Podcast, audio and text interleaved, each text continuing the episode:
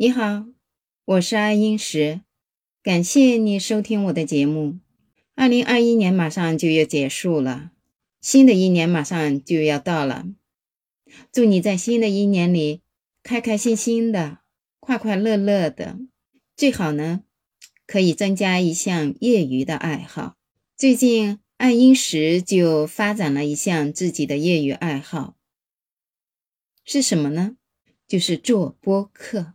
在新的一年里，也希望你有一个新的规划。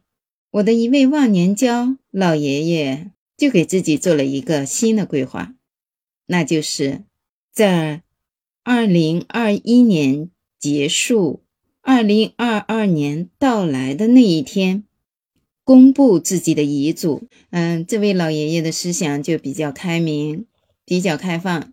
家庭氛围呢也是轻松的、活泼的，大家可以开各种玩笑，可以谈论各种话题，非常温馨的。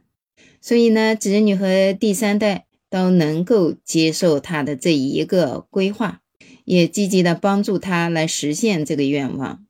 二零二一年实施了一部法律，与我们每个人息息相关。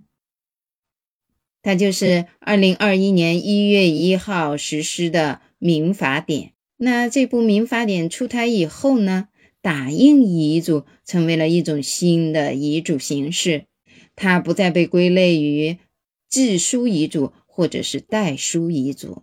那什么叫打印遗嘱呢？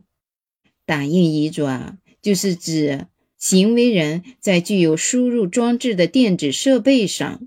输入并存储具有遗嘱内容的文字，然后通过输出设备打印机打印，并且由遗嘱人在落款处签名和书写日期的一种遗嘱形式。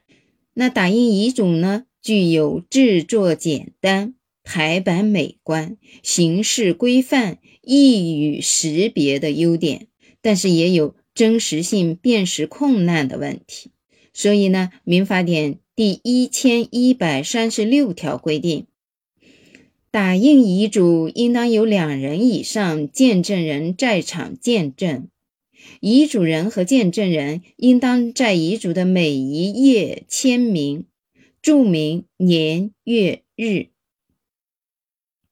最高人民法院关于适用《中华人民共和国民法典》时间效力的若干规定第十五条也规定了，民法典施行前，遗嘱人以打印方式立的遗嘱，当事人对该遗嘱效力发生争议的，适用民法典第一千一百三十六条的规定，但是遗产。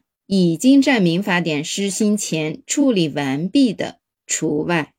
由此可见呢，对于打印遗嘱而言，在形式方面需要见证人在打印遗嘱制作过程中全程在场见证，并且由遗嘱人和见证人在遗嘱的每一页均需要签名，并且签署年月日。以确定打印遗嘱的每一页都是遗嘱人的真实意思表示，并且见证人均在现场进行见证。那制作打印遗嘱的时候，见证人呢，最好是请那些有名望的、信誉度比较高的，可以是律师，也可以是居委会的工作人员，或者是村委会的村干部，或者是亲朋好友中。威信比较高的人，我的这位忘年交老爷爷，请的就是居委会的两名工作人员，全程在场见证。遗嘱内容呢，他打算在元旦的时候向子女们公布，并且他希望第三代也参与见证遗嘱公布的时刻。不知道你听了之后有什么感想呢？你会接受老人家早早订立遗嘱吗？打印遗嘱这种形式，你可以接受吗？如果你有什么意见和建议，可以在评论区留言互动哦。也可以订阅我的专辑，我今天的分享就到这里，期待我们下期相遇。